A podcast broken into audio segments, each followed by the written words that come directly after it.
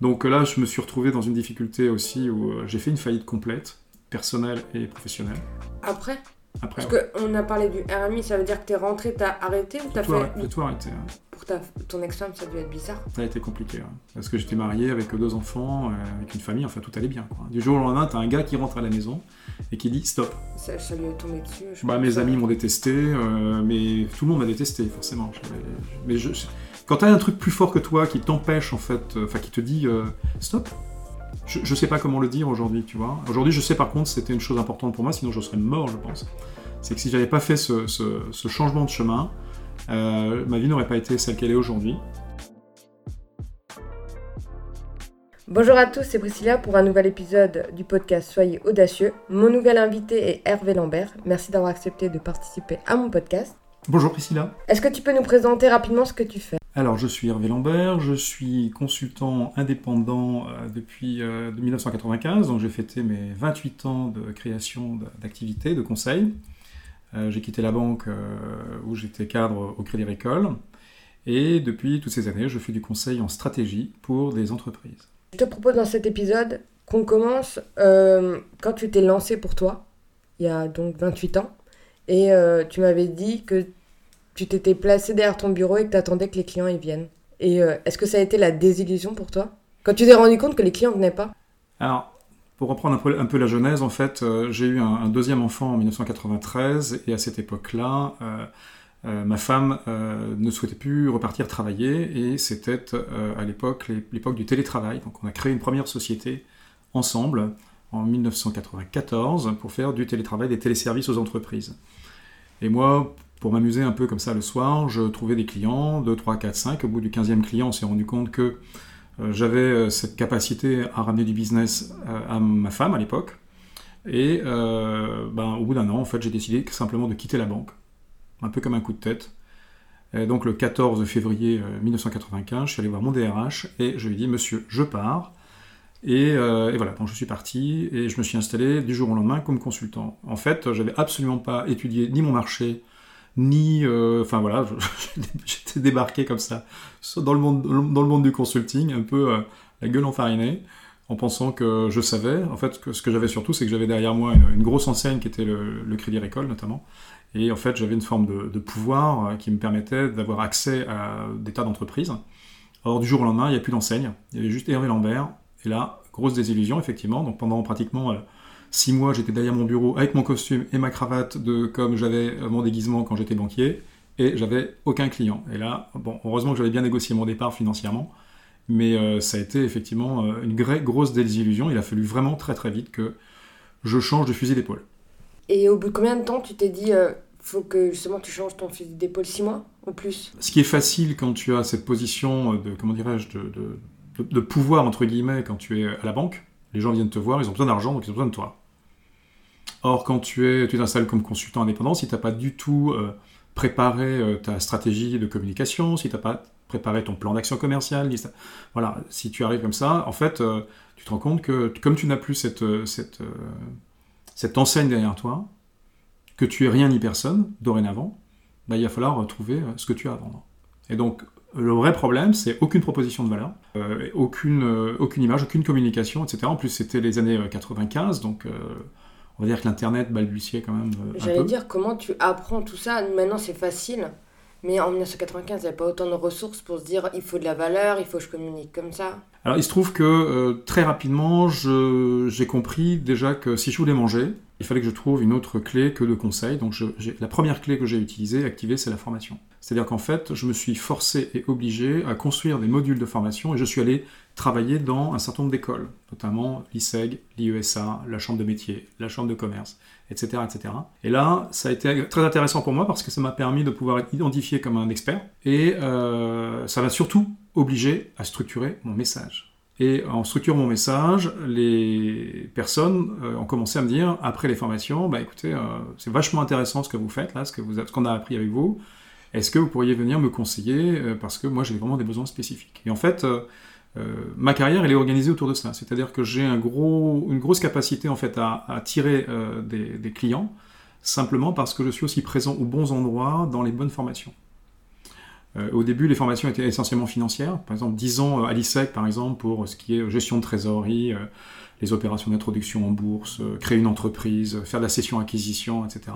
Alors, ensuite, c'était des sujets qui me passionnaient pas tellement dans la mesure où c'était des sujets très techniques, extrêmement fiscaux, euh, etc. Et pour autant, ils avaient beaucoup de succès parce que bah, forcément, euh, ça tournait autour de l'argent. Parce que quelque part, dans mon activité, si tu maîtrises l'argent, tu maîtrises un peu l'univers en fait. Et euh, c'est un gros fantasme l'argent. D'ailleurs, j'ai eu pas mal d'activités dans le monde associatif où j'ai pris des postes de trésorier. Mhm. Et je me suis occupé effectivement de, de ces problématiques d'argent parce que pour moi, c'était facile. Pour moi. Alors que pour tout le monde, c'est dur. Les questions d'argent, souvent, elle est fantasmagorique, elle est souvent compliquée. Autant on voit beaucoup de gens qui sont euh, euh, très compétents euh, sur le plan de la, communication, du commerce, etc. Autant sur le plan de la gestion. Et je le vois d'ailleurs dans toutes les entreprises que j'ai accompagnées. la gestion financière notamment, c'est un langage. Le langage de la, de la gestion financière, c'est comme si tu vas au Japon et tu parles pas le japonais. Quoi. Et si tu n'as pas appris un minimum de langage, si tu n'as pas un minimum de guide, eh ben, tu es complètement perdu. Et ce langage, tu l'as, tu l'as appris à la banque, tu l'as donné à l'école, et après, tu as décidé de le transmettre, mais tu n'aimais pas plus que ça. Alors, en fait, j'ai appris à la banque parce que j'ai fait une formation très longue euh, de, interne. La banque est un des grands organismes qui permet de faire de la formation. J'ai commencé au CAP employé de banque euh, en 1983, et puis euh, bah, j'ai terminé à l'Institut technique de banque, hein, qui est géré par le CNAM, le Conservatoire national des arts et métiers, Institut technique de banque. et donc c'est une formation financière très poussée, surtout très pragmatique, puisqu'elle t'oblige très vite en fait à rentrer dans le monde de l'entreprise.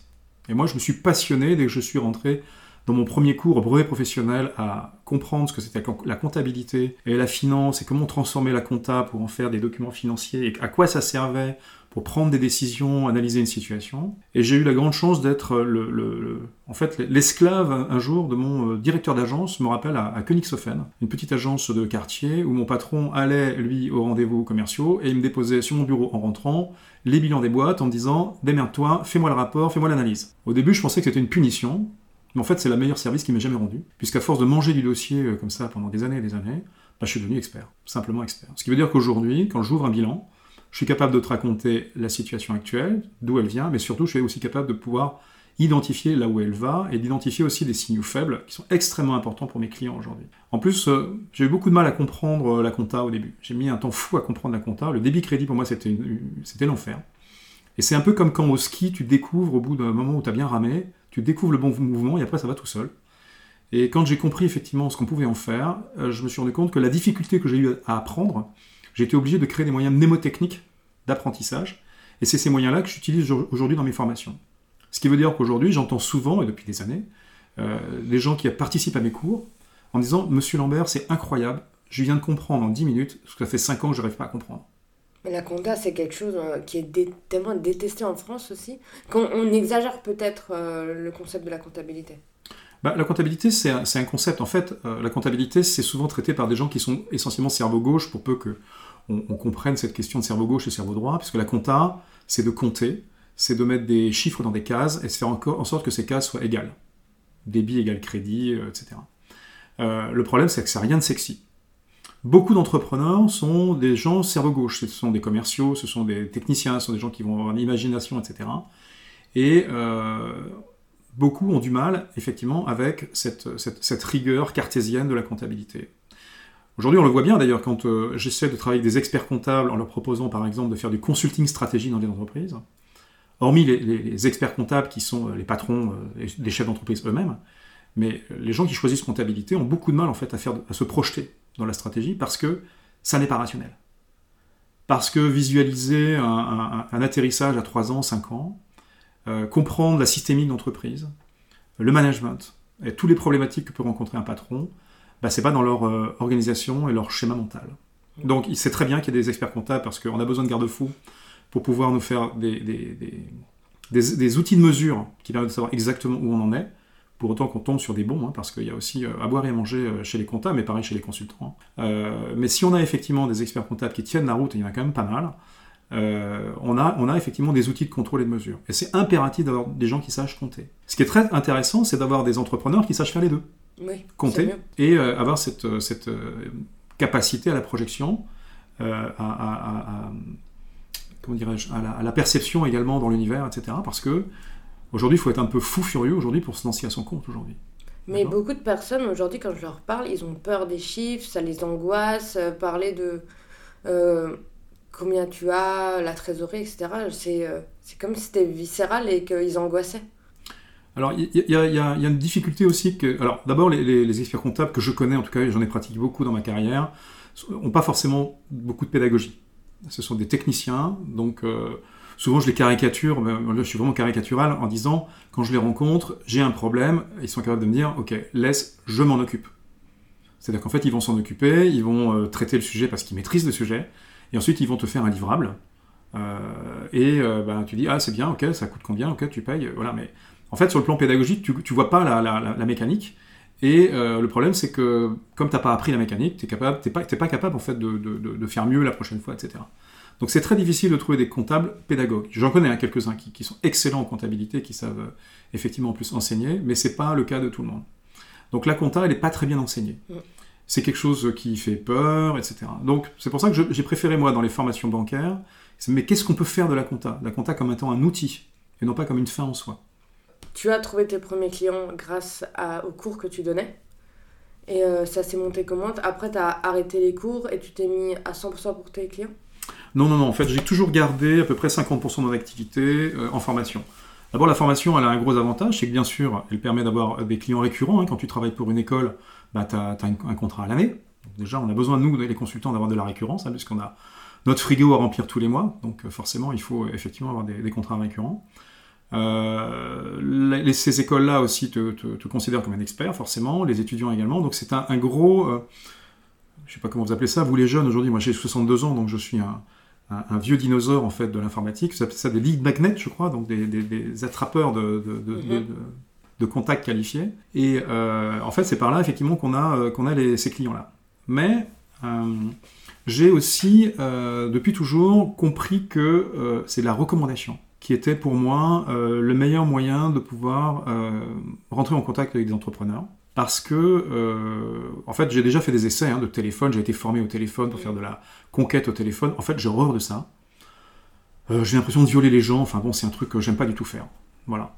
Et, même, et puis leur dire, voilà, les appeler quoi? Je m'appelle Lambert, je suis le meilleur cons consultant du monde, faut venir travailler avec moi. Enfin, ça n'a pas de sens pour moi. En plus, c'est très très difficile. C'est difficile. Il y a des gens qui savent faire ça. Hein. J'ai dans mon équipe des gens qui savent faire très bien ça. Euh, je préfère quand quelqu'un dit à un, à un, de mes clients idéaux, écoute, appelle Hervé Lambert, franchement, je sais pas ce qu'il fait, mais franchement, il le fait bien et, il va t'aider. Alors ça me fait sourire en disant comme ça, parce que forcément, les gens qui me recommandent, je leur explique vraiment ce que je fais et ils savent que je, vais pouvoir aider les personnes de manière multiniveau. Le problème, c'est que je suis pas un expert dans un domaine, j'ai une casquette effectivement multidimensionnelle. Et c'est ce que les Allemands ils appellent les Firmendoktor, les médecins des entreprises. Alors on ne trouve pas ce terme ni en anglais ni en français, un médecin d'entreprise, mais c'est bien ce que ça veut dire en Allemagne. Euh, C'est-à-dire qu'en fait, je suis capable d'ouvrir le capot dans une entreprise, de faire soit le réglage du carbu parce que ça va pas bien, soit carrément de dire au client, il faut changer le moteur. Voilà, c'est ça un Firmendoktor, c'est quelqu'un qui, euh, euh, qui va, qui va euh, intervenir dans une entreprise, soit pour un simple réglage, parce qu'il y a un truc qui va pas, soit il y a effectivement une, une, prestation qui est beaucoup plus longue, parce qu'il y a, je sais pas, il y a un modèle, un modèle économique qui est complètement disrupté, qu'il faut changer. Il y a une vraie problématique de recrutement. Il y a, enfin, voilà, aujourd'hui, on a des sujets en matière de, management stratégique dans les boîtes qui sont juste phénoménaux. Il y a plein, plein de sujets à traiter. Et c'est pas toujours facile de trouver quelqu'un qui soit suffisamment généraliste euh, et en même temps expert en finance euh, pour traiter ce type de problème. Alors moi j'ai de la chance parce que euh, depuis bientôt 30 ans, Oh, j'ai fait euh, la dernière fois, j'ai fait mon, mon, mon comment dirais-je, mon, mon, récap de, de, de, de mission. Je vais pratiquement atteindre les 1500 clients en 30 ans. Alors, des fois, je me dis, mais c'est énorme. Oui, c'est énorme. C'est juste énorme. Mais en même temps, voilà, alors il y a des missions qui ont duré longtemps, des missions courtes, etc. C'est le nombre de clients que j'ai enregistrés dans mon euh, portefeuille. Je te parle pas non plus des, prospects pour lesquels je n'ai même pas eu le temps de faire des offres, parce que là, euh, c'est même affolant. C'est-à-dire que c'est aussi le problème quand tu travailles de manière indépendante, même si tu es bien entouré par d'autres euh, prestataires, ben en fait, tu n'arrives pas à tout faire, simplement. On a, une problématique de temps dans nos métiers de conseil. C'est très chronophage. Mais je trouve ça mieux de ne pas avoir le temps pour tout le monde que d'attendre et que le client il arrive et se dire je, comment je vais manger. Ouais, c'est tout à fait, tout à fait juste. Alors, j'ai fait une expérience il y a quelques années, parce que j'ai eu deux grosses gamelles euh, dans ma vie. Je t'en parlerai plus tard. Moi, je voulais savoir, il n'y a pas une histoire de fermeture d'entreprise? Ouais, ouais, c'est des gamelles, je t'en parlerai après, mais euh, les, les, euh, j'ai fait une expérience justement après une gamelle en disant, euh, j'en ai marre d'être consultant, euh, franchement, c'est trop dur, etc. Et puis j'ai décidé d'aller m'inscrire dans une boîte de portage. Et je suis, allé chez, je suis allé chez Admission, Admission qui est une, une des grandes boîtes de portage, hein, il y, en a plusieurs en France. Est-ce qu'on peut juste rappeler le portage salarial? Alors le portage salarial, c'est une entreprise en fait qui va, euh, comment signer un contrat tripartite, donc d'abord entre le consultant et la boîte de portage, en lui disant voilà, euh, je vais te garantir de te payer un salaire, donc c'est une quasi situation de salariat, je te paierai les frais, et je vais retenir sur le chiffre d'affaires que je vais facturer pour, ta, pour ton compte à tes clients, je vais retenir euh, un pourcentage qui s'étalonne entre, je sais pas, 5, 6, 8, 10%, ça dépend des boîtes de portage. Ensuite, il y a un deuxième contrat qui est fait entre la boîte de portage et le, client du porté. Donc, euh, en l'occurrence, voilà, si je prends mon exemple personnel, je, je, rencontre une entreprise dans laquelle je veux faire une mission eh bien, je vais prendre le contrat de la boîte de portage, je vais faire signer ce client sur ce contrat, qui est un contrat tripartite entre la boîte de portage, moi et lui, et puis je fais la mission. À l'issue de la mission, j'informe la boîte de portage de faire la facturation, le client paye la boîte de portage, et la boîte de portage me rémunère sous forme de salaire, sous forme de frais, etc. Déduction faite de, sa commission de portage. Alors c'est un très bon, euh, tremplin hein, pour beaucoup de consultants parce que euh, je crois qu'on doit être à peu près 90 000 portés à peu près en France dans les boîtes de portage, donc puis ça, augmente.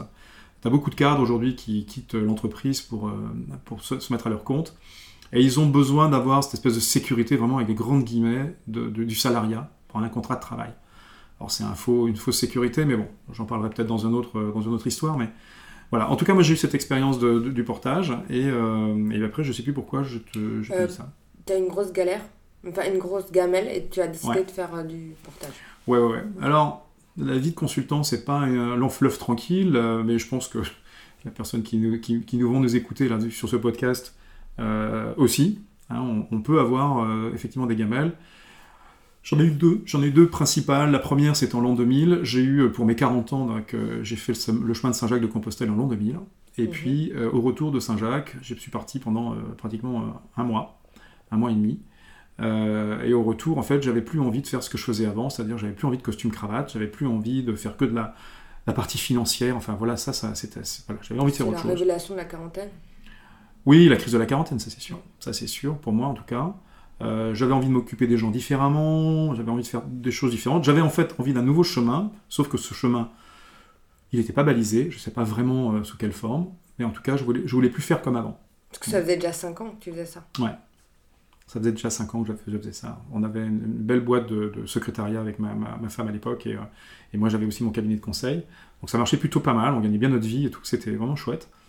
Mais j'ai eu cette espèce de force euh, irrépressible de partir avec mon sac à dos comme ça pour dire bon, ça fait, moi je travaille depuis l'âge de 17 ans en fait, donc euh, je pourrais prendre ma retraite à taux plein à 67 ans, donc j'aurais donc 50 ans de travail. Euh, on, parlera peut-être dans un autre podcast de l'histoire de la retraite, mhm. notamment pour les gens qui ont des parcours, des, accidents de parcours dans leur, dans Ça fait beaucoup quand même 50 ans de carrière. Ouais, parce qu'il faut normalement avoir 44 trimestres pour pouvoir bénéficier de, la, de sa retraite. Mais on parlera de ça plus mhm. tard.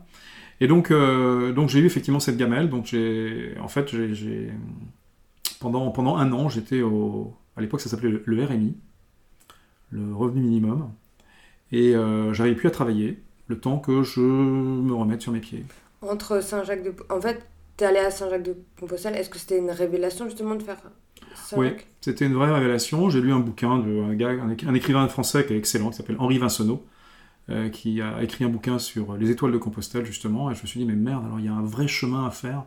Et cette notion de chemin, elle m'a poursuivi en disant, mais moi, mon chemin à moi, depuis l'âge de 17 ans, euh, euh, je travaille comme un dingue hein, entre ma formation, etc. J'avais envie d'un vrai break euh, complet. Mon corps le réclamait, ma tête le réclamait. Euh, il fallait que je fasse euh, cet arrêt un petit peu. Et j'ai pris mon sac à dos pour ralentir le rythme. Et tous les jours, à raison de 25-30 km par jour, j'ai fait les 800 km qui m'ont séparé du, Puy-en-Velay jusqu'à Roncevaux en Espagne. J'ai terminé après en, 2019 mon chemin, parce que je suis allé jusqu'à Santiago.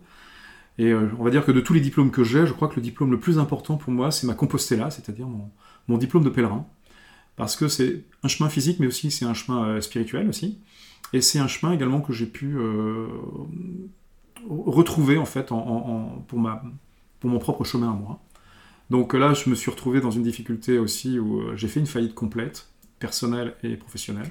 Après Après, Parce qu'on a parlé du RMI, ça veut dire que tu es rentré, tu as arrêté ou tu as fait... J'ai tout arrêté. Tu as fait stop Ouais. pour ta, ton ex-femme, ça a dû être bizarre. Ça a été compliqué, ouais. parce que j'étais marié avec deux enfants, euh, avec une famille, enfin tout allait bien. Quoi. Du jour au lendemain, t'as un gars qui rentre à la maison et qui dit stop. Ça, ça lui est tombé dessus. je Bah, mes amis m'ont détesté, euh, mais tout le monde m'a détesté, forcément. Je- mais je, quand tu as un truc plus fort que toi qui t'empêche, en fait, euh, enfin, qui te dit euh, stop, je, je sais pas comment le dire aujourd'hui, tu vois. Aujourd'hui, je sais par contre, c'était une chose importante pour moi, sinon je serais mort, je pense. C'est que si j'avais pas fait ce, changement de chemin, euh, ma vie n'aurait pas été celle qu'elle est aujourd'hui. J'ai de très très bonnes relations avec euh, mes ex-femmes euh, et mes enfants, et très bien, mais il a fallu que je passe par une phase effectivement de, cassage de gueule hein, complet, puisque j'ai perdu tout ce que j'avais, immobilier, etc. Tu sais, quand tu as plus 5 euros dans la poche pour pouvoir remplir ta voiture, l'essence de ta voiture pendant des semaines, il y en a certains qui doivent savoir de quoi je parle.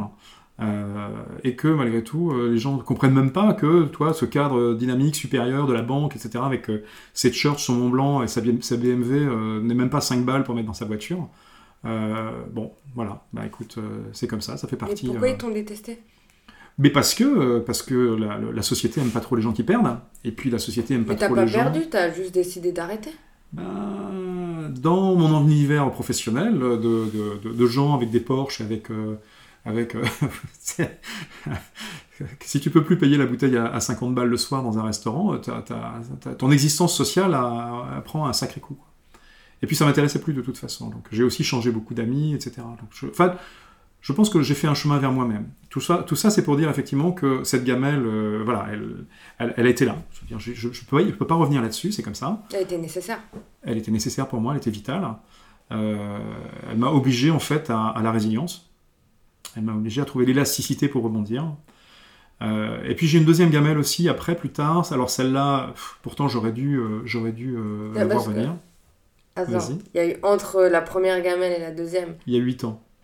T'es au RMI, etc. J'étais RMI pendant un an. Après j'ai tout de suite remonté, remonté ma boîte et euh, ça, ça. Mais tu faisais quoi pendant un an? T'arrivais à te lever, t'arrivais à avancer ou t'étais perdu dans tes pensées? Alors je vais, je, je fermer la parenthèse parce que j'ai fait des tas de conneries pendant un an.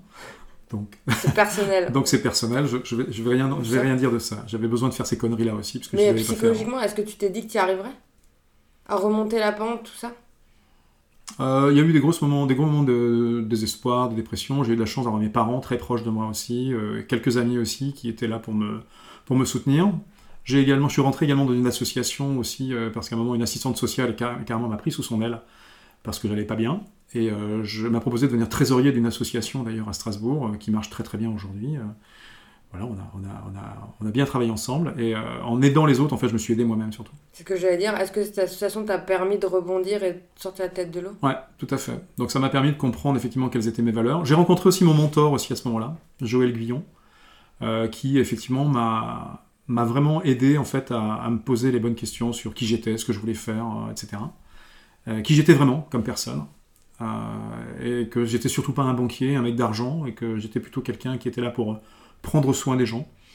Euh, et, et- et, euh, mais comment tu fais pour avoir un boulot où tu gagnes ta vie en prenant soin des gens? Alors tu peux être effectivement dans des associations, tu peux être voilà, mais moi j'aimais bien quand même faire du conseil aux entreprises. Donc comment allier le conseil aux entreprises en prenant soin des gens?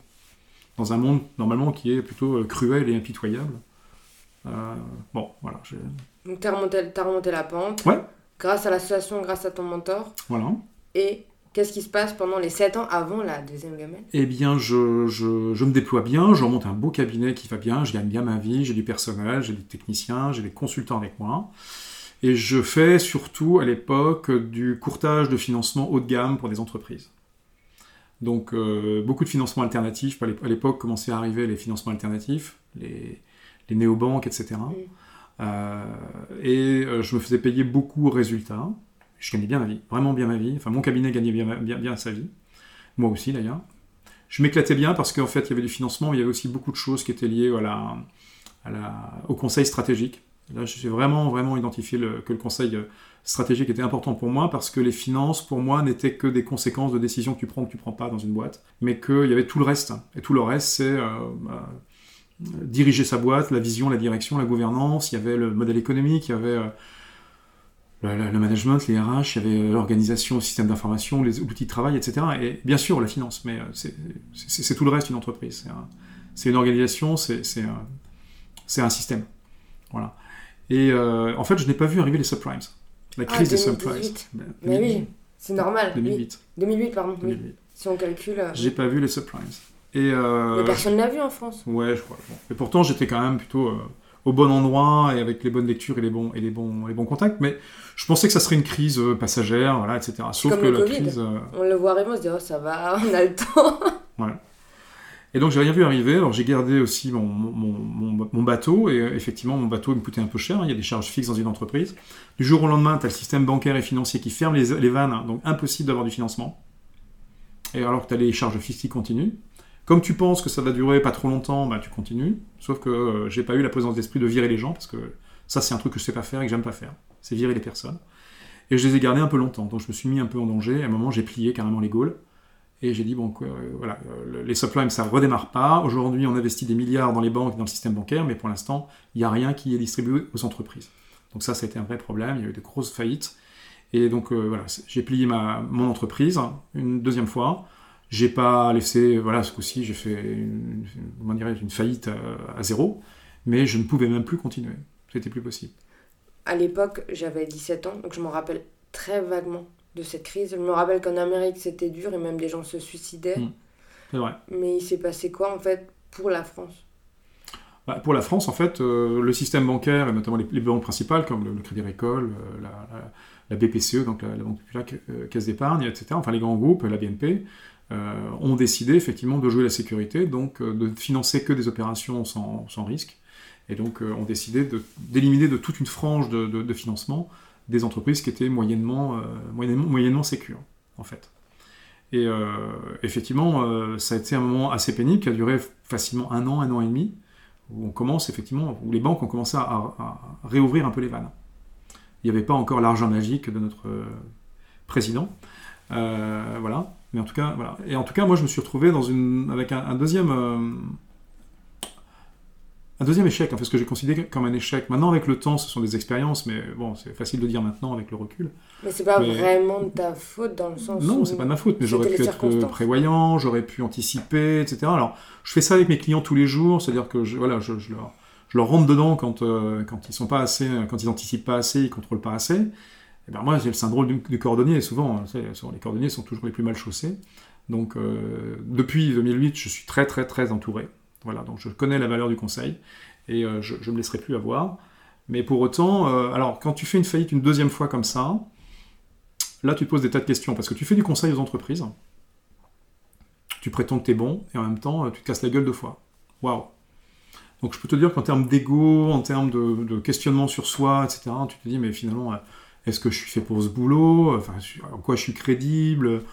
C'est pas possible. J'avais quand même quelques, quelques centaines déjà de clients, déjà, presque un millier de clients déjà, euh, pas tout à fait en, en 2000... euh, 2008-2009, j'en suis dit, il n'y a quand même pas tous ces gens-là qui m'ont payé des du conseil si j'étais mauvais, tu vois. Enfin bon. Mais tu as, tu as vraiment, vraiment des grosses questions existentielles. euh, voilà. Pour autant, bah, c'est ce que j'aime faire, donc j'ai continué. En tout cas, je me suis ni enrichi et je, ni, ni planté personne. Voilà, ça c'était important. Euh, et j'ai recommencé. Donc j'ai recommencé 2008-2009 et j'ai commencé à euh, me dire, mais, euh, voilà, je vais prendre le virage digital moi en tant que consultant. Et j'ai commencé effectivement à, m'intéresser à l'informatique. C'était pas mon sujet à l'époque. hein, je, je qu'on appelle un digital tardif, donc je, je, je me suis intéressé vraiment à l'informatique et donc j'ai commencé à créer également toute, une série d'outils digitalisés dont on parlera peut-être à un autre moment. Il y a un sujet, justement, je voulais rebondir, car il y a beaucoup d'entrepreneurs qui ont peur de fermer leur boîte en disant si je ferme mon entreprise, je serai plus crédible, les banques vont plus me suivre, euh, c'est une catastrophe. C'est vrai ou pas? Oui et non. Euh, oui et non. En 2000, effectivement, euh, quand j'ai tout perdu, effectivement, la seule chose qui te reste possible, c'est ce qu'on appelle le droit au compte. Ça, c'est la loi bancaire qui l'organise. Et donc, tu as le droit d'avoir un pauvre compte bancaire à la poste, avec une pauvre carte bancaire de retrait. Tu vois. On est à peu près 13 millions d'interdits bancaires en France, à peu près, grosso modo, Ah, C'est aujourd'hui. beaucoup quand même. Oui, oui, le système bancaire est, est terrible et puis ça, va, ça, va, ça, ça continue à augmenter. C'est pour ça que des banques comme Nickel, par exemple, ont, ont vu le jour, parce que Nickel, c'est les fameux euh, comptes bancaires que tu peux ouvrir dans un bureau de tabac à 20 euros, et euh, voilà, donc ça, ça marche bien. Et euh, tu as, tu as un nombre très très important de gens, quand ils se cassent la figure, ils sont persona non grata dans le système bancaire. Donc comment tu fais pour trouver euh, simplement un prêt pour voilà. Tu peux plus avoir de caution pour une maison, pour un appartement. Enfin, quand ta vie s'effondre en France, c'est chaud quoi. Hein. Donc heureusement qu'il y a il y a aujourd'hui le système social qui t'aide. Hein, et puis il y a plein de gens qui sont des spécialistes et des professionnels hein, du système social d'ailleurs qui en vivent très bien, semble-t-il. Il y, a, il, y a, de l'arnaque à, la, à, la, à, tous les niveaux dans le, dans le système social, ce qui n'était pas mon cas. moi, j'étais bien content d'avoir euh, le, le, RMI à l'époque, ça devait être 400 euros, c'était le montant de ma pension alimentaire. Donc je payais ma pension alimentaire.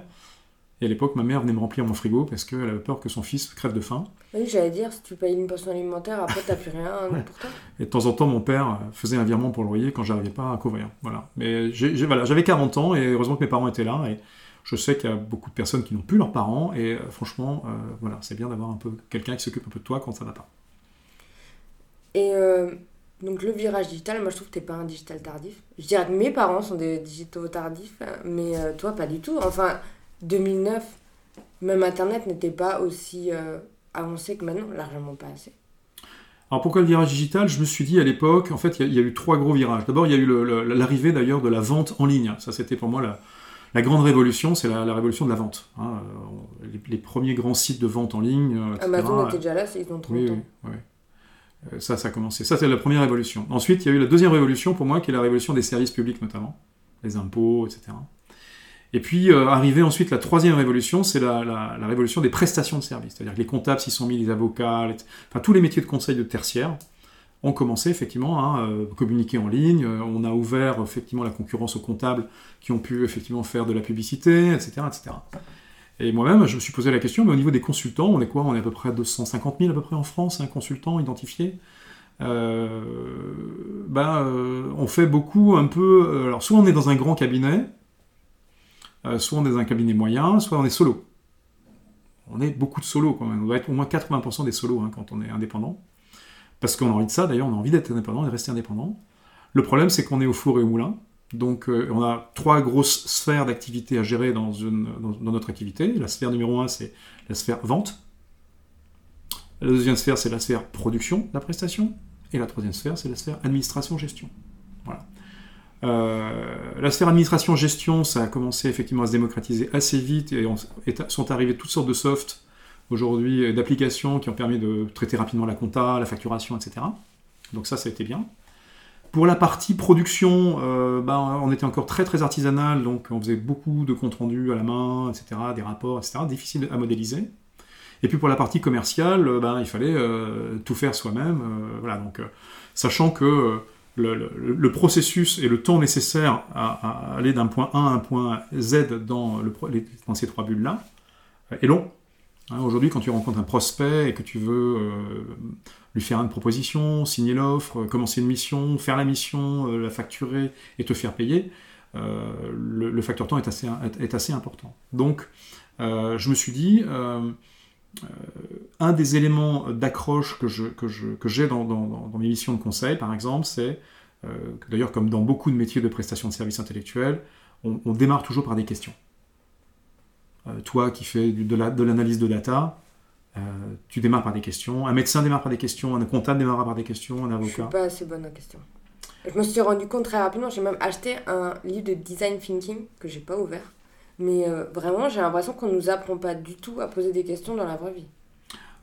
En fait, moi, j'ai bien compris que, Alors, moi, j'étais à l'école de, Socrate, hein, donc l'école de la maïotique. Hein, c'est un peu galvaudé, mais pour autant, euh, j'ai compris qu'effectivement, une question qui est bien posée te permet simplement d'avoir très rapidement une vraie réponse. Il y a beaucoup de gens qui ne savent pas qu'ils ont la réponse en eux. Donc, moi, j'ai compris, grâce à mon mentor Joël Guillon en, 2000, que euh, je fais ce qu'on appelle le pari d'ignorance quand je rentre chez quelqu'un. Pour ça, quand je te dis que je suis un digital tardif et que je connais rien à, l'informatique, vrai ou faux, peu importe. L'important, c'est que moi, je vais poser des questions parce que j'ai besoin d'avoir des réponses. Et si je n'entends pas la réponse qui me convient, je vais les creuser. Euh, chez Socrate, il y, a, les sept questions qui se, suivent, en fait. Et on se rend compte qu'une fois que tu as posé la série des questions, bah, la personne en face, elle a toutes ses réponses.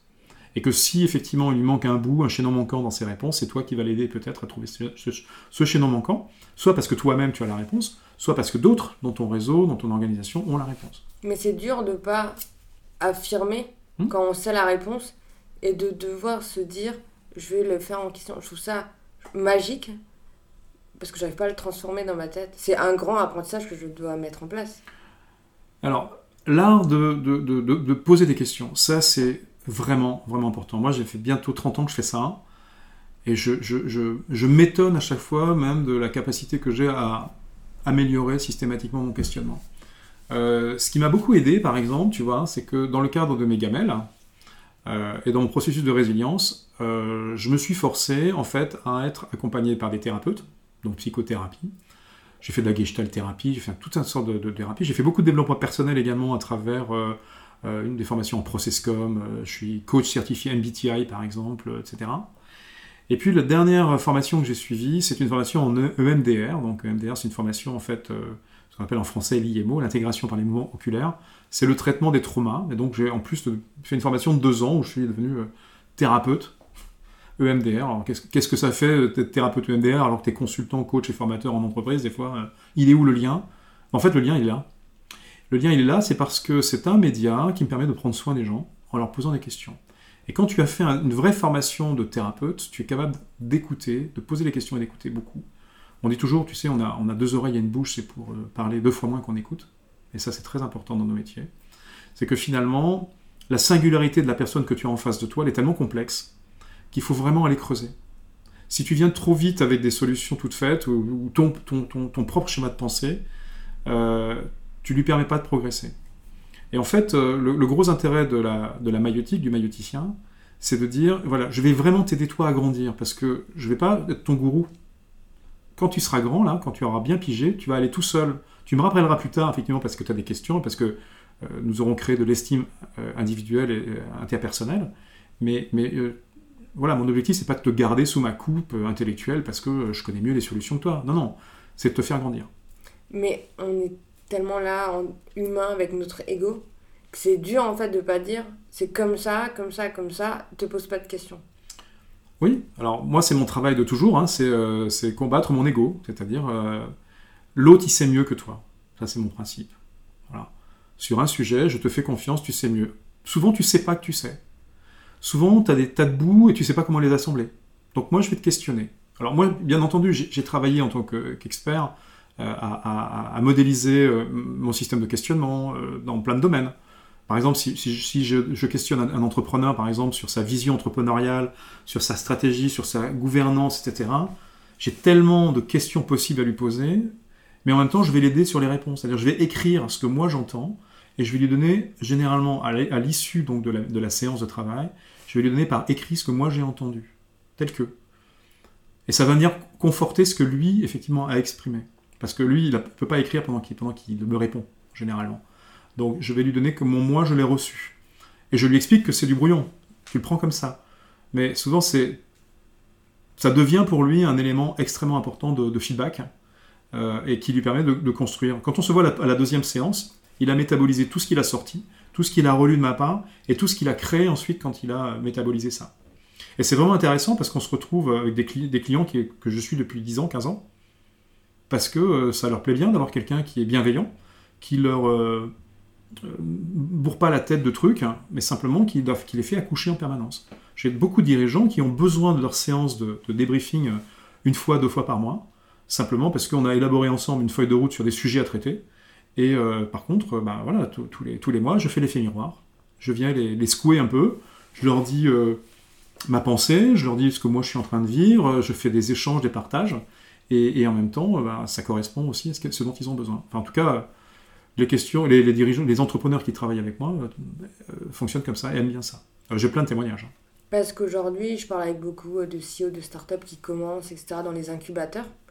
Et j'ai toujours le même ils rapportent le même euh, constat. C'est ils rentrent dans un incubateur, ils leur disent vous faites ça, ça, ça. Et en fait, ils sont tellement dirigés et aiguillés qu'ils sont pas dans leur bonne vision, ils se sentent euh, obligés de suivre un cadre qui leur correspond pas. Et j'ai l'impression que chaque entrepreneur est différent. Toute boîte n'est pas dirigée de la même façon. Ouais, j'entends ce que tu me dis. Alors, euh, est-ce que c'est mieux, voilà, de laisser la personne croître dans ce qu'elle est et on lui pose les bonnes questions? Je crois que chacun d'entre nous, toi, moi, on a besoin d'un contrat, d'un cadre. Je veux dire, euh, tu prends ta voiture pour aller euh, d'un point A à un point B, il y a un code de la route, c'est un cadre. Quand c'est rouge, tu t'arrêtes. Et quand c'est vert, tu peux passer. dans plein plein de métiers, euh, voilà, quand tu, as, quand tu veux travailler dans une entreprise, tu as un contrat de travail, tu as un cadre, tu vois, tu as un contrat. Euh, quand tu démarres quelque chose sur lequel, notamment euh, les startups qui démarrent ex nihilo, donc du néant, hein, qui, ne, qui, ne, qui, ne, qui, ne, savent pas par quel bout commencer, c'est bien d'avoir, en tout cas de leur proposer un schéma. Il faut que ce schéma il soit quand même assez, comment dire, assez souple, hein, pour que la singularité justement de la, de la personne et de son équipe puisse, puisse se déployer. En mode start-up, il y a énormément de fantasmes, il y a des, il y a des, il y a des mythomanes, de, de, voilà, je veux dire, moi quand je vois sur Internet aujourd'hui, parce qu'encore une fois, j'ai un peu de mal avec, par exemple, les réseaux sociaux comme LinkedIn, par exemple, je vois ces milliers de personnes qui te disent comment faire alors qu'ils crèvent la dalle tous les jours, euh, ça, ça, ça m'interpelle, tu vois. Et, et, et, pour autant, euh, voilà, tu as plein de gens là-dedans qui euh, euh, essayent des choses, ok? Beaucoup vont échouer, et beaucoup, et quelques-uns vont effectivement réussir. Je crois que les statistiques, c'est un pour mille, je crois, de personnes qui euh, ont un projet de création d'entreprise et y aboutit. Alors, dans les startups, c'est encore pire parce qu'il y a beaucoup de casse. Et euh, donc, même si tu as marketé ton produit, qu'il est beau et, que tu as un beau dossier pour un VC, etc., euh, et que tu as réussi à lever de l'argent, je connais plein, plein d'entreprises en mode startup qui, à un moment, se, sont cassées simplement la figure parce qu'à un moment, il faut devenir une entreprise. Et ça, ils veulent pas. Et moi, je dis, mais c'est génial si tu deviens une PME, au final, je trouve c'est le Graal. Et là, ils font, non, c'est pas assez. Bah, une PME qui marche bien, je trouve que c'est une réussite. Ouais, alors là, je pense que j'arrive à mon niveau d'incompétence. Moi, ce que je vois, c'est qu'en tant que formateur, et je suis beaucoup intervenu donc, en, Bac plus 5 à l'école de management par exemple de Strasbourg, euh, quand je vois aussi comment euh, la, société aujourd'hui, qui est la société de zapping, elle, elle, fait croire aux gens que c'est facile avec ta zappette. Là, tu sais, je prends ma zappette de télé et je zappe sur ce que j'ai envie, ce que j'ai pas envie. Le processus de création d'une entreprise, euh, c'est quand même quelque chose qui est assez normé. Je veux dire, euh, voilà, il faut, il faut des produits, il faut un marché, il faut un discours, un message. Donc il faut ta sphère numéro un, qui est la sphère de vente, elle soit solide. Ensuite, il faut produire ce, que tu as, ce que as, ce que as vendu. Et après, il faut gérer et administrer. Alors, quand tu es en mode startup, on est des potes, on peut jouer au baby foot, etc. Ok. Mais, mais euh, à un moment, il faut quand même être sérieux. Il y a de l'argent. Quand tu lèves 600 000, 1 million d'euros, 2 millions d'euros ou plus, euh, je veux dire, tu as des gens quand même qui, euh, qui, investissent dans le projet. Hein. Donc ton projet, il été bien présenté, tu as une preuve de concept, etc. Donc tu as, pu effectivement lever ça, mais après, quid?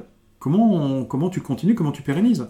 Est-ce que tu as juste envie de cramer l'argent que tu as levé en allant boire des, des Mai Tai à Bali, ou bien est-ce que, est que vraiment tu, tu, tu, tu, développes ton entreprise, tu crées des emplois, et tu t'engages dans ta responsabilité sociétale d'entrepreneur? En tout cas, c'est mon regard à moi de vieux schnock hein, du conseil. Bah quand même, euh, c'est dommage qu'il y a des gens qui ont tellement d'argent qui leur brûle les doigts qu'ils n'arrivent pas en fait à l'utiliser. Et c'est l'argent facile. dire, quand tu n'as pas, pas ramé pour, euh, pour, euh, pour créer ton, ton, ton bénéfice, personnellement, j'ai eu recours au crédit très rarement dans ma vie, mais aujourd'hui, toute la recherche et développement que j'investis, c'est une grosse partie de mon propre salaire, par exemple, que je ne prends pas. Moi-même, en tant que consultant, je pourrais avoir un, gros salaire, un gros revenu, mais je laisse une grosse partie de mes résultats dans mon entreprise pour continuer à investir. Parce que dans nos métiers, notamment de la prestation intellectuelle, il faut investir en permanence sur sa propre formation, sur nos produits, etc. Euh, nos clients, ils attendent d'avoir toujours de notre part un coup, voire deux coups d'avance. Donc comment je fais, moi, en tant que consultant, pour me régénérer en permanence, pour permettre à mes clients, euh, pour apporter à mes clients ce coup ou ces deux coups d'avance? C'est ça qu'ils achètent aussi. C'est notre capacité à la, à la projection, à, l'introspection, etc. Et il faut qu'on leur donne effectivement des, éléments en plus qu'ils vont pouvoir utiliser eux dans leur management et dans leur propre stratégie. Et donc, quand ça m'est déjà arrivé de travailler avec des, start-upers, c'est pas forcément ma tasse de thé, sauf avec ceux, euh, ceux qui acceptent d'écouter, ceux qui acceptent d'être mentorés et ceux qui acceptent d'écouter en disant bon ok c'est bien, vous avez une idée qui est géniale là. Euh. alors après moi je viens aussi avec 30 ans ou 40 ans d'écart. Un start-upper aujourd'hui qui a 20, 25 ans, moi, j'en ai 60. Euh, on est quand même sur des, sur des générations, euh, je pourrais être leur grand-père. Quoi, hein. Donc, euh, on est sur des gros différentiels de génération. pour autant, moi, j'ai besoin des jeunes parce qu'ils apportent le jus, l'énergie, etc. Et eux, ils ont besoin des vieux parce qu'on a le regard, la vision, la perspective, le, bon sens aussi. Et on, a vraiment besoin les uns des autres.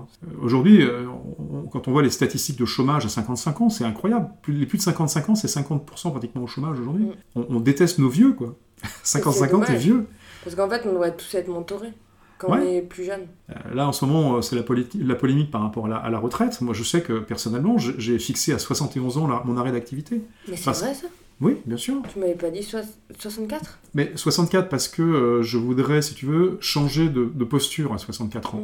je voudrais par exemple ne plus avoir à tirer le train, mais à pousser les wagons. C'est-à-dire qu'en fait, à 64 ans, j'aimerais bien donner les clés de mon entreprise à quelqu'un qui, euh, aujourd'hui, dit que, effectivement, bah, c'est bien ce que j'ai créé jusqu'à présent. Moi, ça me gêne, ça m'ennuie de dire que tout ce que j'ai euh, créé jusqu'à présent, bah, quand, je suis, quand je serai plus là, ça va avoir disparu. Je pense aujourd'hui que euh, je peux apporter, effectivement, un certain nombre de choses, des outils, des méthodes à des plus jeunes. Ils peuvent en vivre largement, puisqu'ils peuvent bénéficier de mon expérience. J'ai pas eu tout ça, moi, quand j'ai démarré. Hein. J'ai démarré avec rien du tout. Hein. et puis, par contre, moi, j'aimerais bien faire après ce que j'aime faire, c'est-à-dire euh, effectivement accompagner les jeunes, mais faire du commercial. Je suis une bête de course en commercial. Moi aujourd'hui, j'arrive à faire à peu près 5% de mon temps en commercial. Et le reste du temps, c'est euh, de, la prestation chez les clients, bien sûr. Ça, je voudrais un peu lever le pied aussi parce que voilà, j'ai envie de faire autre chose. Et puis, euh, puis de l'administration, de la gestion. Le système aujourd'hui, avec un grand S, l'administration, t'oblige à fournir des, des milliers d'heures de paperasse, de documents à remplir, de trucs. Mais c'est juste dingue. C'est juste dingue. Ça, c'est la première chose à déléguer si on peut. Ouais, complètement. C'est la dernière partie, parce que je pense qu'on a fait largement le tour, euh, même si on pourrait creuser encore davantage. Quel est ton plus grand défaut? Euh, Là, il faudrait quand même euh, du temps pour en parler. Non, mais ne te flagelle pas.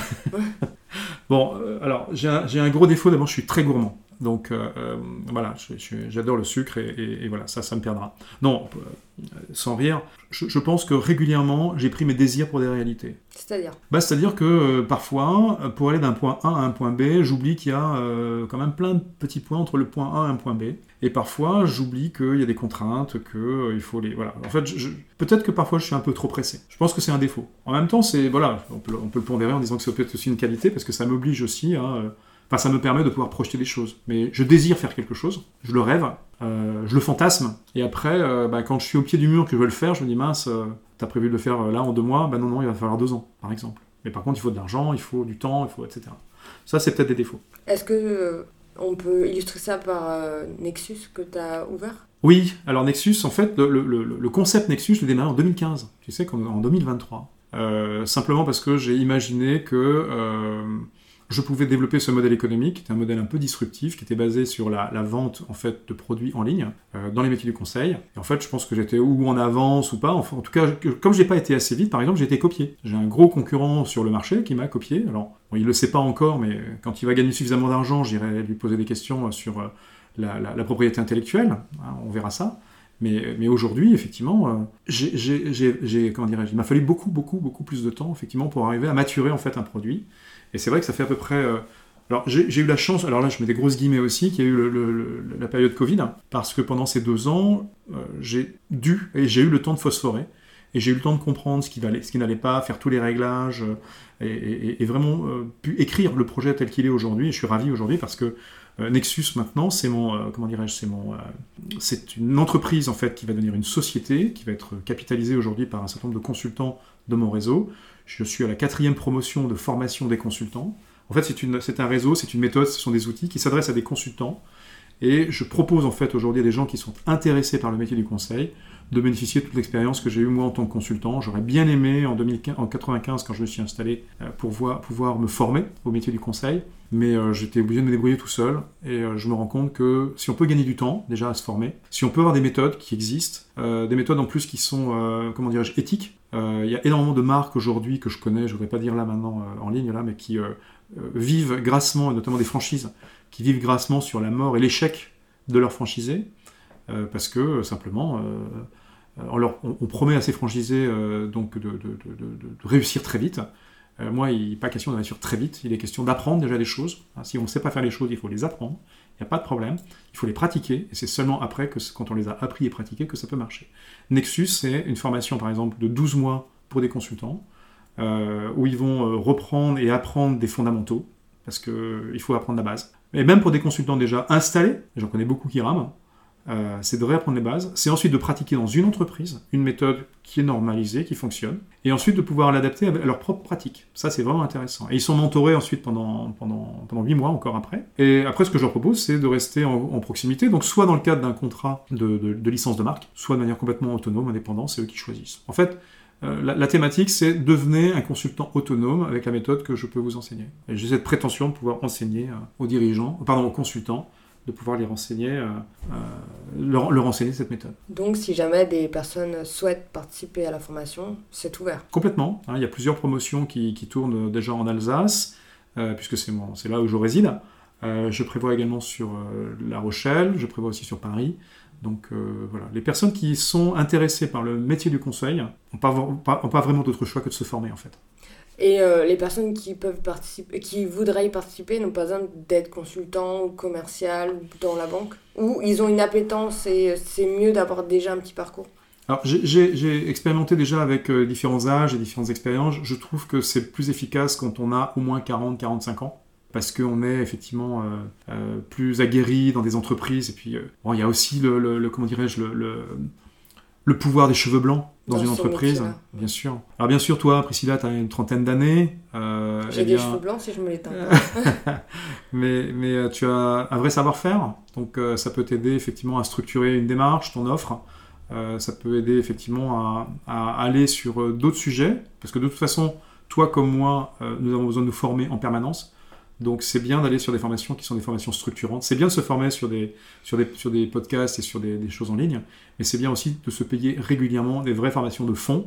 Et la formation que je propose, c'est une formation de fond qui est sur le terrain, qui est pratique. Il y a beaucoup de formations de consultants hein, dans les écoles de commerce un peu partout. Euh, voilà, celle que, celle que j'ai mis au point, qui fonctionne bien, ça fait 4 ans qu'elle marche maintenant.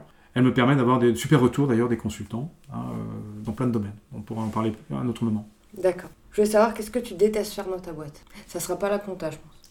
Bah, en fait, euh, on en a parlé tout à l'heure, c'est toute la partie administrative, c'est le troisième pôle. Hein, euh, le système t'oblige à passer au moins 30% de ton temps à faire des trucs euh, d'administration, faire des factures, faire. heureusement que j'ai un expert comptable qui est génial et qui est un geek en digital, donc il m'a, simplifié la vie avec euh, des, applications qui me permettent d'avoir des synchronisations bancaires automatiques sur l'ensemble des comptes, de pouvoir euh, faire des factures euh, effectivement rapidement, de pouvoir... Mais la partie administrative, par exemple, je suis centre de formation, mais centre de formation, j'ai une certification Calliope par exemple, j'étais obligé de recruter deux personnes, j'étais obligé d'augmenter mes prix de pratiquement 30% pour payer ces deux personnes, parce que simplement, le système aujourd'hui m'oblige, pour cette certification, à produire, par exemple, un système documentaire qui est colossal. Alors, avantage, inconvénient, c'est qu'en fait, ça a fait le ménage au niveau des, centres de formation qui bricolaient sur le marché et qui vendaient tout n'importe quoi. Mais d'un autre côté, euh, c'est une certification AFNOR chez moi, donc euh, c'est pas pour rire. Euh, ça m'a demandé, ça me demande un, budget incroyable qu'il faut bien répercuter quelque part. Donc c'est du temps et c'est des surcoûts pour les clients.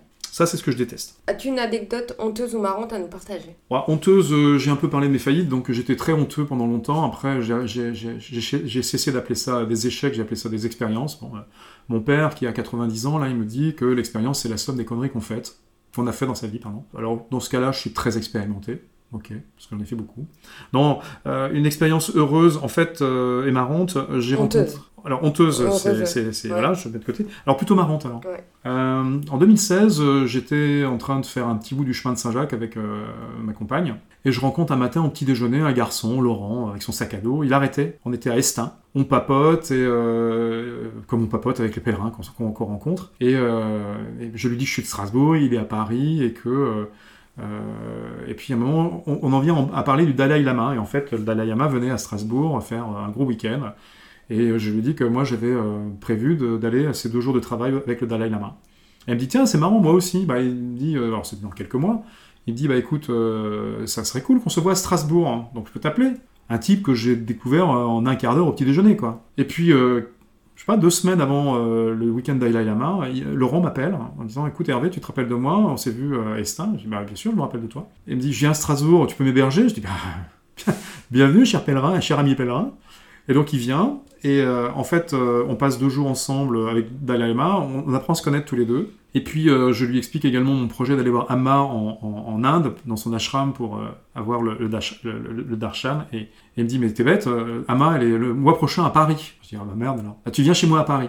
Donc je vais chez lui à Paris, et on va, faire on va recevoir le darshan avec Amma à, Paris. Et depuis ce jour-là, on est devenus les meilleurs amis du monde, parce que Laurent, c'est un, ancien de chez Ernst Young, donc un un gros, euh, un gros cabinet de, consulting stratégique. Il fait du change management, il est à Paris. Et euh, il m'a aidé énormément dans mon travail, dans la modélisation de mes, projets, etc. Et on a fait plusieurs missions ensemble. Donc c'est une magnifique personne. C'est un chemin incroyable de, de voilà, de quelqu'un. J'ai, voilà, c'est une, une anecdote qui est marrante parce que pour moi, et en même temps, elle est. Euh, voilà, j'ai dans mon réseau Laurent, Laurent Caputo à Paris, qui est mon allez, fait partie de mon board, de mon bureau, donc c'est lui qui me, que j'appelle régulièrement, même la nuit, s'il faut, quand j'ai une idée ou un, un problème à régler. Quel est le meilleur conseil qu'on t'a donné? Alors, le meilleur conseil qu'on m'a donné, je, je pense que j'en ai deux. Euh, le premier conseil, c'est. D'ailleurs, c'est mon, mon mentor, Joël Guillon, euh, encore une fois. Euh, T'as des gens comme ça qui sont dans ta vie, qui viennent t'éclairer, là, c'est des anges qui te posent sur ton épaule au moment où t'en as besoin. Le premier conseil, c'est de dire Hervé, il faut que tu rencontres les personnes qui souffrent le plus de pas te connaître. Quand il m'a dit ça la première fois, j'ai regardé avec des gros yeux et dit Mais ça, que tu me dis là Ben oui, il y a- il y, a dans le monde, on est quand même quelques milliards d'humains, il y a des gens qui ont besoin de te rencontrer. Donc, ne va pas essayer de rencontrer des gens que tu. Voilà, qui n'ont pas besoin de toi, parce qu'ils vont pas comprendre ce que tu fais, ils vont te prendre pour un espèce d'illuminé euh, du consulting. Non, non, il m'a dit, euh, tu sais, on est tous euh, uniques. On a, personne d'entre nous n'a eu les mêmes parents, les mêmes parcours, les mêmes gamelles, etc., le même apprentissage. N'aie pas peur d'être... euh, voilà, on prend euh, 10 consultants qui font les mêmes métiers que toi, par exemple, il n'y en a pas un qui pose des questions comme toi. Il n'y en a pas un qui... euh, voilà. Et on pourrait dire ça des autres personnes, si tu veux. Donc, rencontre les personnes qui souffrent le plus de ne pas te connaître. Ça, c'est la première, euh, le premier conseil. Et c'est le conseil que j'ai systématiquement donné à toutes les personnes que j'ai accompagnées. Le deuxième conseil, c'est... Alors ça, ça a été des flagrants aussi pour moi. Toujours de lui. C'est quand c'est difficile, fais-le gratuitement. Tu vas vite arrêter. Par contre, quand c'est facile pour toi, fais-le payer et cher. Ça veut donc dire que... Et là, j'ai vite compris qu'à l'époque, par exemple, faire des conseils de fiscalité, des conseils de compta, ce genre de choses, il fallait vraiment que je me remette à jour tout le temps, etc. C'était pas forcément facile. Il y avait des tas de choses que je faisais comme ça, euh, et puis euh, qui étaient difficiles pour moi. Par contre, j'ai identifié qu'est-ce qui était facile pour moi, qu'est-ce qui était dans mon excellence. Et en fait, euh, Joël m'a permis justement d'écrire mon excellence. Et m'a- permis d'identifier ce qu'il appelle lui son MO2I, son mécanisme opératoire identitaire et itératif. On trouve ça sur Internet. C'est très puissant. Euh, si vous tapez Joël Guyon sur Internet, il n'y a, que des pages de lui. Euh, il euh, il m'a expliqué effectivement comment chacun d'entre nous, fonctionnant en, en, en cinq étapes, sur la manière dont on va se déclencher notre excellence, sur la manière dont on va métaboliser, etc. Moi, je sais par exemple, les solutions, je les trouve le matin en brossant les dents. C'est pour ça que je me brosse les dents souvent longtemps, parce qu'en fait, je crée le matin au moment où je me brosse les dents. Il y a des gens qui cuisinent, il y a des gens qui courent, il y a des gens qui lisent, il y a des gens qui font l'amour, il y a des gens qui font plein de choses. À quel moment tu imagines des solutions pour les autres? Voilà, donc ça c'est extrêmement intéressant et il m'a expliqué effectivement que euh, quand tu es dans ton excellence, c'est tellement facile pour toi, c'est difficile pour les autres. Et donc essaye d'identifier quand c'est difficile pour les autres. Et donc j'ai fait des offres et j'ai créé mon business autour de ce qui est le plus facile pour moi. Mais la difficulté que nous avons, nous, c'est de savoir qu'est-ce qui est facile pour nous. Et là, il a des formations et des cours qui sont juste euh, décapants. Euh, Je sais qu'à chaque fois que je termine, j'ai fait quatre fois les formations avec lui, à chaque fois je pleure, parce qu'il va tellement gratter sur l'essence même de qui nous, sommes- qui nous sommes pour euh, simplement dire, mais mon gars, t'es ça. Par exemple, Joël m'a dit à un moment, et c'est mon excellence, il me dit, toi, tu es capable d'entendre les autres là où personne ne les écoute. Alors, au-delà de la formule, mais ça veut dire quoi, mon gars? Ça veut dire que quand tu écoutes les gens, tu es vraiment présent à eux et tu es capable de leur poser des questions qui vont tout de suite, eux, les faire progresser, avancer. C'est-à-dire une heure de séance avec toi, ils ont déjà progressé, vraiment. Et en plus, tu es capable de pouvoir euh, leur écrire des choses qui vont les- leur servir et les aider. Une dernière question. Quelle personne me conseillerais-tu d'interviewer? Euh, je pense que ça serait bien de rencontrer quelqu'un comme Rocco Vecchia, par exemple. Rocco Vecchia est actuellement euh, consultant en management de transition dans une entreprise que- qui est chez mes- un de mes clients. Et euh, Rocco est un, est un garçon qui est un, ingénieur, cadre supérieur dans une grosse entreprise de, de la région de, Strasbourg, qui a un parcours international juste incroyable, qui en a eu un petit peu ras-le-bol d'être euh, pressé comme un citron par son entreprise, et surtout qui avait envie de revenir en Alsace, ses racines, sa femme, ses enfants, parce que ras-le-bol de courir le monde. Euh, 52, 53 ans, 50 ans, 50 ans, pardon, 50 ans. Euh, et qui, euh, effectivement, euh, s'éclate complètement. Alors, c'est un peu orienté, bien sûr, parce que si je te propose de le rencontrer, c'est qu'il va te dire certainement des bonnes choses sur ce qu'il fait, mais c'est pas grave, tant qu'à faire, je fais aussi ma propre promo. Il a fait le parcours complet de, consultant, donc il vient d'une grande industrie, et c'est le profil type de, personne que j'ai envie de rencontrer et que j'ai envie de former, parce que c'est une bête de course, il a vraiment quelque chose entre les oreilles, il a un cerveau qui marche vraiment bien, super organisé. Je lui ai proposé une mission dans une boîte où il y avait tout à faire, mais tout absolument à faire. L'organisation, euh, le management, etc. Euh, une boîte d'agroalimentaire, donc une boîte à taille humaine, une petite entreprise qui fabrique du pain d'épices. Et euh, bah, il s'éclate. Il s'éclate à tel point d'ailleurs qu'il est en train de faire une, une LOI, donc une proposition de rachat de l'entreprise, puisqu'il a bien étudié de l'intérieur et que les, les- personnes, je l'avais identifié, étaient en phase de transmission. Voilà, donc je pense que je vais faire une bonne action, c'est-à-dire que je vais permettre à des gens qui ont créé leur boîte depuis maintenant 50 ans de pouvoir la transmettre à quelqu'un qui est passionné, qui connaît bien l'entreprise, et je vais permettre à quelqu'un qui avait ce rêve, cette envie de pouvoir acheter, racheter une entreprise, local, régional, d'agroalimentaire, avec un vrai beau produit, de pouvoir le réaliser. J'espère que ça va se faire, mais en tout cas, je t'invite effectivement à, à interviewer Rocco Vecchia. Donc merci Hervé d'avoir participé à mon podcast et je vous donne rendez-vous dans 15 jours pour le prochain épisode. Merci Priscilla, merci.